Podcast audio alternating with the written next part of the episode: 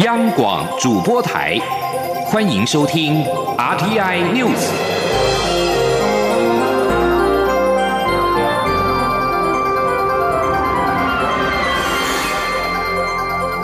听众朋友您好，欢迎收听这节央广主播台提供给您的 RTI News，我是张顺祥。英国政府三号公布首批入境免隔离国家名单。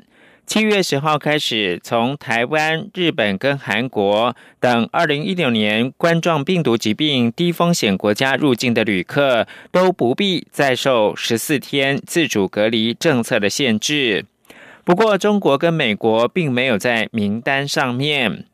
经过研商，英国政府三号公布解禁的名单，一共有五十九个国家跟地区入列。希腊、德国、法国、西班牙和意大利、比利时等国入境的旅客都不必再接受十四天的自主隔离。英国旅客入境这些国家也同样不需自主隔离。亚洲地区则是有台湾、日本、香港、越南跟韩国等等。中国、美国、瑞典跟葡萄牙旅客现阶段仍需要隔离。免隔离国家的旅客未来入境英格兰将不必自主隔离十四天，除非过去十四天内曾经到过不在名单上面的国家。英国政府在三号公布首批入境免隔离国家名单，七月十号开始，从台湾、日本跟韩国等国家入境英国的旅客都不必再受十四天自主隔离政策限制。但是，英国旅客入境各国仍然是有不同的规定，并不是全数的双向互惠。而英国在三号公布入境免隔离名单，但是苏格兰、北爱尔兰跟威尔斯这一次依旧没有跟进，在二零一九年冠状病毒疾病疫情当中各自为政。中央流行疫情指挥中心宣布，七月四号开始，想要入境台湾的外籍人士，如果持有居留证，就不必提交核酸检验阴性的证明。另外，领有就业金卡、为商务居留等香港、澳门人士，也一样是免提证明。央广记者肖兆平的报道。随国内疫情趋缓，中央流行疫情指挥中心也陆续推出边境管制松绑配套。先前宣布，想入境台湾的外籍人士必须提交登机前三天的核酸检测阴性报告。不过，有部分人士反映实物困难，因此指挥中心微调做法，同意让持有居留证的外籍人士自七月四号零时起，等同国籍身份，不用再提三天内的核酸检测阴性报告。指挥中心。新发言人庄仁祥说：“有些国家可能这个检验的确是有比较不方便啊。另外，这些外籍人士的这个有居留证人，在呃六月九号之前，其实从三月十九号之后，呃，也他们也都可以自由进出台湾哦。所以这一块我们大概讨论之后，那就决定就是呃，把它视同国人的一个做法啊，就是呃从。”明天开始哦七月四号零时开始实施，哦，就是外籍人士的部分，呃，有外籍人士有居留证者，那就可以这个呃不需要呃持这个三天内的阴性证明。庄仁祥也补充指出，已经取得居留证的港澳人士也同等适用。他说，港澳人士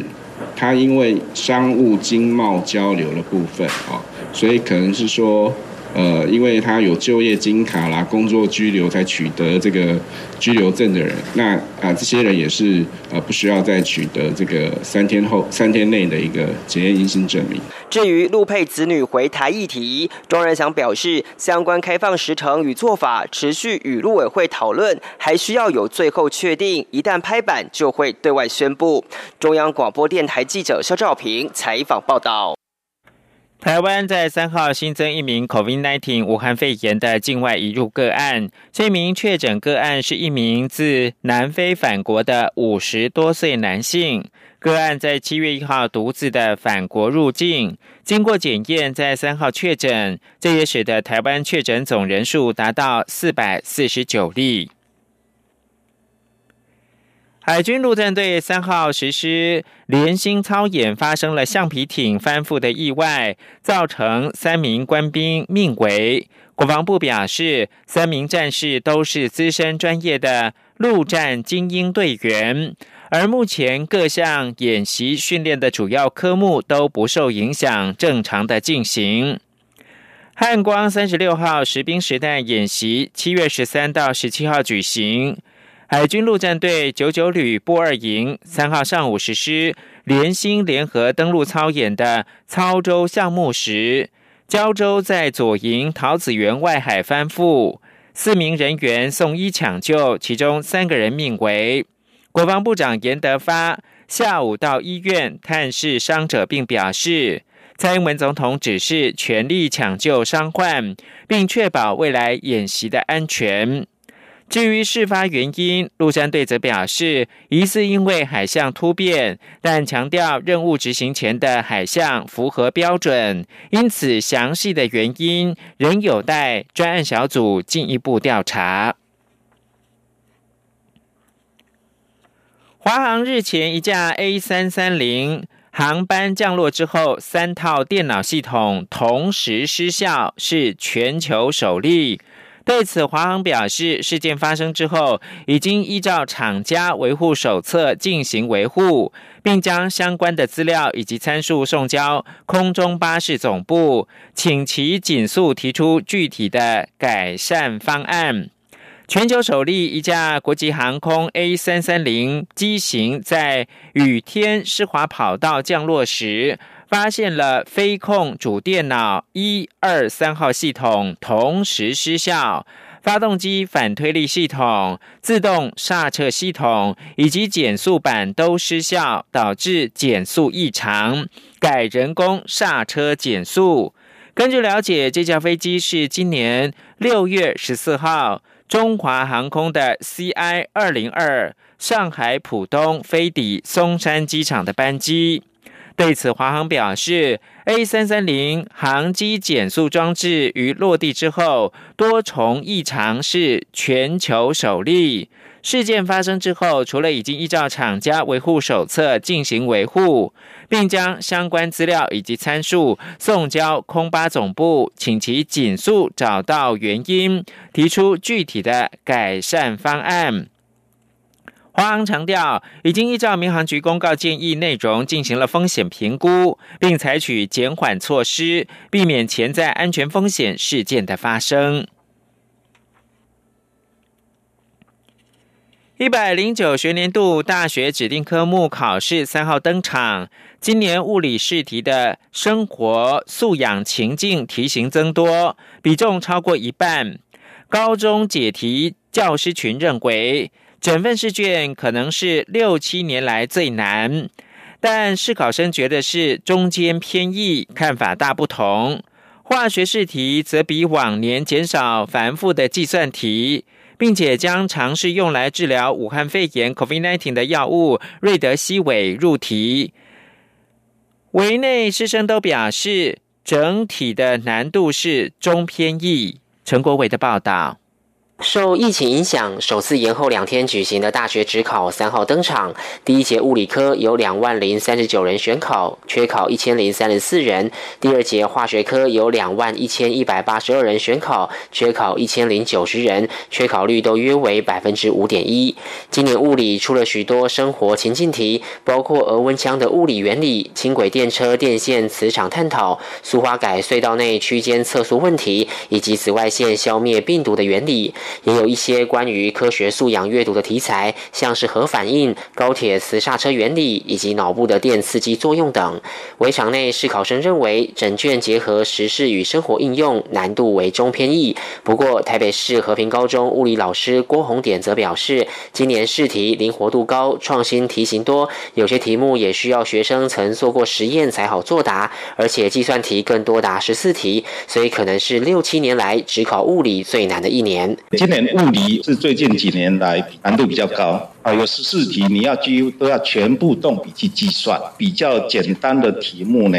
少了很多，那可能到时候考完拿到分数，可能那个挫折感就会比较大。反观化学科，今年需要计算的题数只有八题，较往年减少。委内审题老师指出，这次计算题的作答流程也避开过于繁复的计算过程，整体难度中间偏易。具基本概念的学生应可拿到不错的分数，也代表学生平时在学习化学上可以将重点放在对各章节核心内容的融会贯通。高中化学科解题教师群也提到，今年考题章节分配平均，并将瑞德西韦药物入题。鼓励学生注意时事与科学发展趋势。另一方面，科学探究试题较往年增加，有助于学生进行推论与概念应用。中央广播电台记者陈国伟台北采访报道。大学指定科目考试三号首日最后一节是考生物。维内市考生表示，今年生物考题在知识当中融入疫情等时事。在实验题当中结合了素养，不但能够检测出考生的学习成效，能够在作答的时候感到新奇有趣，整体试卷是难易适中，具有鉴别度。继续，请听张子清的专题报道：港区国安法引入中国人质，打压香港民主，又瞄准外国势力。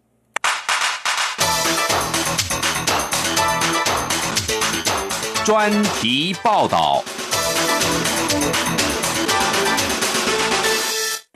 北京当局在三十号晚间公布并实施港区国安法，宣称是为遏制去年持续六个多月的反送中运动造成香港动荡，进而危害国家领土完整而立法。内容锁定针对分裂国家、颠覆国家政权、恐怖活动。勾结外国或者境外势力危害国家安全等四宗罪行。然而，港区国安法对犯罪行为界定模糊，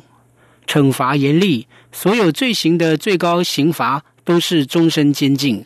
充满中国社会主义式的人治色彩。立法过程绕过香港立法会，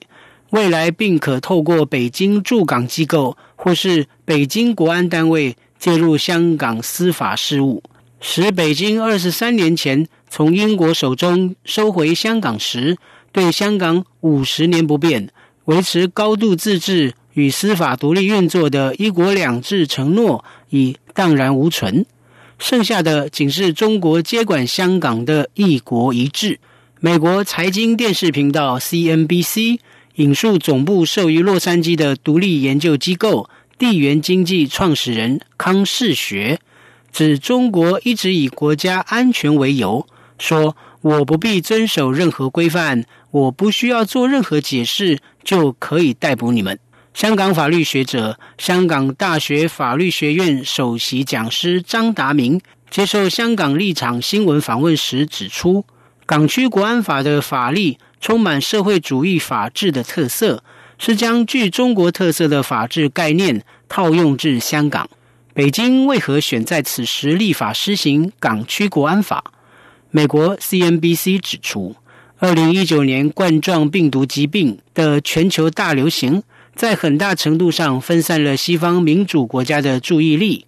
北京趁着欧美国家正为疫情焦头烂额之际，赶紧施行这项法律。此外，中国本身。也遭受 COVID-19 疫情严重打击，经济增长速度持续放缓，必须尽快修补对内形象。此时赶在香港主权移交周年，扩大对香港的管制，不仅可获得大陆民众欢迎，并有助于转移国内对疫情爆发后经济失序问题的注意力。《纽约时报》则指出，北京加紧实施港区国安法，可能也有担心疫情过后。反送中抗议民众卷土重来，所以用严苛法律打压港民。至于北京强推国安立法，致使香港丧失美国给予的特殊地位，并让香港的国际金融枢纽地位岌岌可危。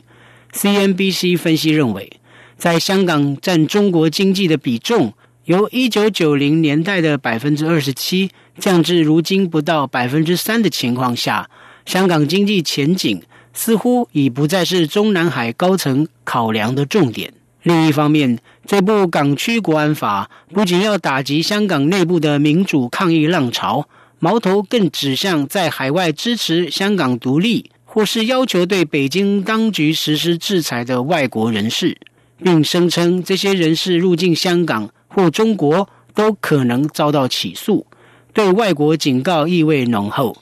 纽约时报》分析认为，港区国安法的立法目的是要让维权人士、新闻工作者与外国政府官员晋升。不要轻易批评中共对香港的政策。对此，美国乔治城大学亚洲法律中心执行主任凯洛格指出，这项立法惩罚对象涉及广泛的境外范围，可能会对海外的非政府组织产生寒蝉效应，令这些组织在人权与政治改革等敏感问题上与香港团体合作的能力受到限制。面对北京快速施行港区国安法，台湾与日本及欧美国家除了发言谴责外，也对香港民众伸出援手。美国国会已迅速通过《香港自治法》，针对推动港区国安法、迫害香港自治的中国官员、个人及相关银行进行制裁。在可见的未来，港区国安法的后续施行及香港民主人士的回应。仍会是国际社会持续关注的焦点。以上专题是由张子清撰稿播报，谢谢各位的收听。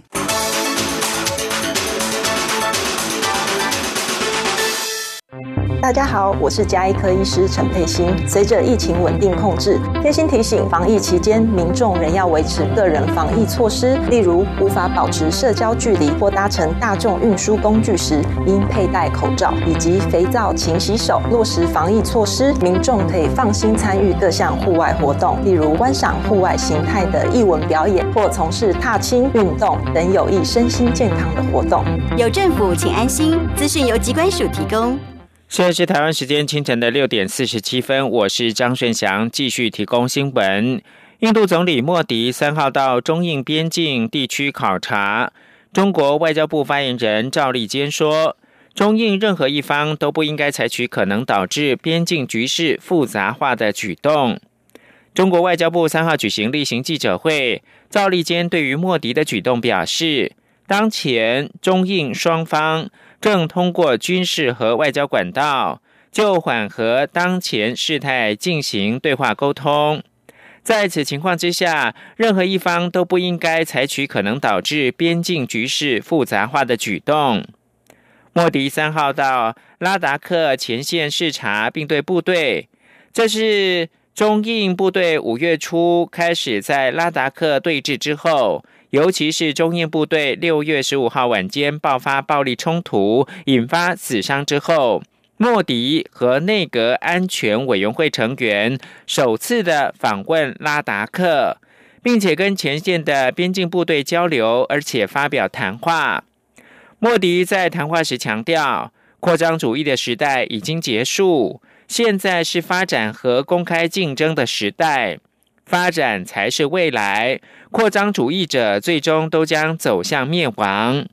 赵立坚则是重申，中印关系需要两国共同维护，中印务实合作本质上是互利共赢的。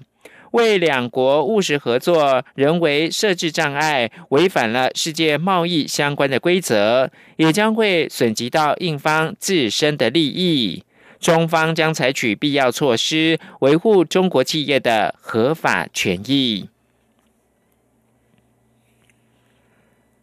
保护头城钓鱼台办公室成员三号深夜企图从宜兰头城搭船出海，准备前往钓鱼台宣示主权，但最后被暗巡劝阻。办公室表示，抗议日本更改钓鱼台名称已经达成了，任务暂告段落。由宜兰县议员蔡文义等发起成立的保护头城钓鱼台办公室，一共十多名成员。三号晚间在县议会召开紧急会议之后，携带一群绑有“保护头城钓鱼台”字样与中华民国国旗图案脚环的鸽子，驱车前往头城渔港，企图在深夜十一点搭乘一艘渔船出港。计划要前往钓鱼台附近的海域，宣示对钓鱼台主权跟维护渔权的重视。船身也绑有“钓鱼台是台湾的布条”。案巡单位表示，蔡文义等十多人所搭的是渔船，因为没有船员证，没有办法出海。双方一度僵持大概一个小时之后。保护头城钓鱼台办公室成员们只好下船出海保钓，铩羽而归。蔡文义告诉记者：“很遗憾，他们爱国的举动被限制，无法成行。如今出海抗议活动被迫受阻，但透过这次活动，已经让世界，特别是日本知道，台湾有一群人在积极、坚定维护钓鱼台主权，捍卫渔权。”因为任务已经达成，相关抗议活动暂时终止，但办公室仍会存在，继续的关心钓鱼台的议题。对于钓鱼台的争议，民进党批评国民党主席江启臣逃避问题。对此，江启臣表示，不管来自哪一方，国民党绝对捍卫任何侵害主权的事。他质疑执政的民进党到底表了什么态？怎么会要求在野党做执政党该做的事呢？刘品希报道。为了应应新的时代趋势，国民党智库国政基金会成立趋势暨数据分析中心与产业暨新创研究中心。身兼智库董事长的党主席江启臣、智库副董事长连胜文、执行长周守训等人，三号上午一同在智库举行两大中心的揭牌仪式。江启臣表示，这两个中心的成立，象征国民党智库与时代接轨。趋势数据中心对于政策研发拟定扮演非常关键的角色。产业发展如果没有创新，则很难与国际接轨竞争。他希望智库未来不再只有内参的功能，而是能够扮演更多与社会对话的角色，与整个大环境及社会舆论意见相互交流。此外，钓鱼台议题持续引发讨论。国民党多次呼吁蔡政府应该公开力争钓鱼台主权，但民进党批评江启臣对近来中国大陆公务船骚扰相关水域作业的渔民未置一词，只是跳针式攻击执政党，逃避问题。对此，江启臣说：“国民党绝对捍卫任何侵害主权的事。”他并质疑执政的民进党毫无表态。他说。任何侵害主权的事情，国民党绝对捍卫，不管来自于哪一方。我倒是很想问啊，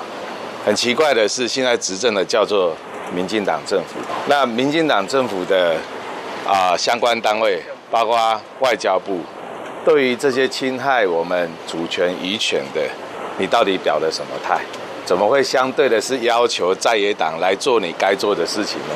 那如果这样的话，就让在野党来执政就好了。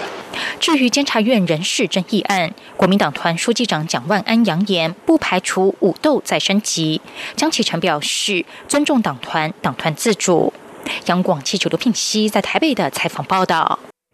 立法院临时会将审查考试院跟监监察院的人事同意权案。总统府秘书长苏家全原定三号率监察院长被提名人陈菊等拜会立法院朝野各党团，但国民党团跟民众党团拒绝接受拜会。国民党立委甚至在立法院大门的穿堂前高举“灭东厂、撤陈局、废考监”等标语，抗议监委的提名。监委提名人的拜会行程最后是临时取消，监委人事争议持续延烧。记者刘玉秋报道。继考试院正副院长与考试委员被提名人拜会立法院寻求支持后，总统府秘书长苏家全原定三号下午率监察院长被提名人陈菊与二十多位监委被提名人拜会立法院长游锡坤与朝野各党，但国民党与民众党拒绝接受拜会。国民党二十多位立委甚至齐聚立法院大门穿堂，高举灭东厂、撤陈局、废考监等标语，抗议监委提名。立法院秘书处则临时通知媒。媒体因接待考量，监委被提名人的拜会取消，将另作安排。灭东厂，灭东厂，废考监，废考监，撤提名，撤提名。面对陈菊等人临时取消拜会，国民党团总召林维洲表示，监委提名爆发诸多争议，蔡英文总统却执意提好提满。他认为，监委被提名人不仅要取消拜会，更应取消提名。民进党对于废考监是说一套做一套。执政以后，嘴巴还在想说要废考监，但是一定要先提好题，只能在做最后一任要推监委。啊，一定要抽佣到满，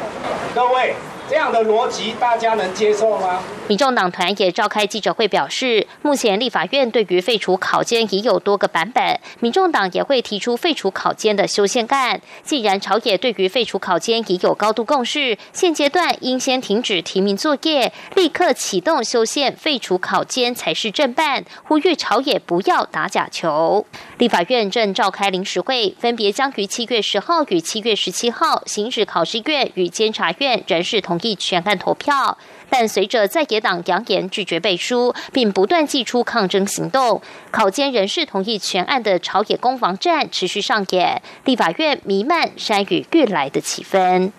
中广播电台记者刘秋采访报道。随着台湾电信发展正式进入到五 G 的时代，将为各产业带来新一波革命。台湾游戏产业振兴会的会长刘信表示。看好五 G 网络普及之后，不但可以解决现阶段连线延迟断线的困扰，同时结合了 VR 跟 AR 技术，还可以将游戏体验带往全新的境界。他预估五 G 开台一年之后，台湾的游戏产业的年产值有机会从现阶段的新台币五六百亿元冲高到八百亿元。央广记者谢嘉欣报道。外贸协会三号举办游戏产业国际论坛，邀请台日韩游戏业者探讨最新的产业脉动。贸协秘书长叶明水指出，武汉肺炎 （COVID-19） 疫情凸显零接触商机，游戏产业是其中之一。且国内五 G 陆续开台，更渴望为游戏产业带来新的商机。台湾游戏产业振兴会会长刘信指出，今年疫情爆发以来，宅经济当道，游戏产业平均成长五到十个百分点。如要有大幅成长，也有赖整体大环境变好，玩家才有能力做更多消费。而五 G 时代来临，速度是四 G 的十倍到百倍，加上低延迟特性，可解决目前玩家仍苦恼的连线延迟与断线困扰，这就已经是非常大的进展。再加上结合 VR、AR 技术，带来全新的游戏体验，未来有很大的发展空间。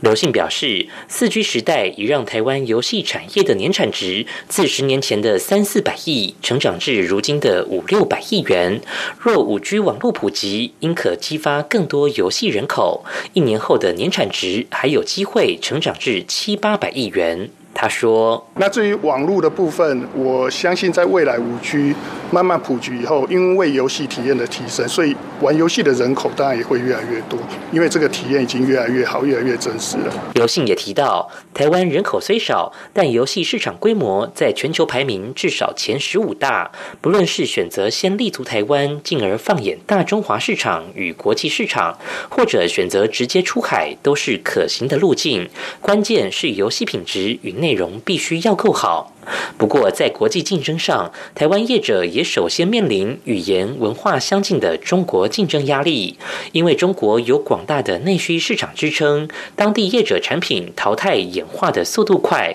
是台湾业者较为棘手的挑战。中央广播电台记者谢嘉欣采访报道。法国航空公司三号表示，受到二零一九冠状病毒疾病危机的影响，计划二零二二年底以前裁减本公司跟旗下地区航空 HUP 一共是七千五百八十名的员工。根据法航管理阶层跟员工代表会后声明，法航的四万一千名员工将裁减六千五百六十人，HUP 的两千四百二十名员工将裁减一千零二十人。英国的英格兰地区的酒吧跟餐厅四号就要恢复营业。英国首相强生三号下午召开记者会，呼吁民众要提高警觉。假如疫情生变的话，政府将会毫不迟疑的踩刹车。英国广播公司报道，多数解禁措施将在英国的下令时间四号的凌晨零点一分，也就是台北时间四号上午七点稍后生效。不过，为了避免民众半夜开派对，酒吧必须等到上午六点才能够开门。最后看到的是，东京连续两天二零一九冠状病毒疾病确诊病例数破百例，专家忧心，如果疫情持续扩大，可能第二波疫情将会来袭。已知某些特定地区疫情严重，应该针对这些地区提出防疫的对策。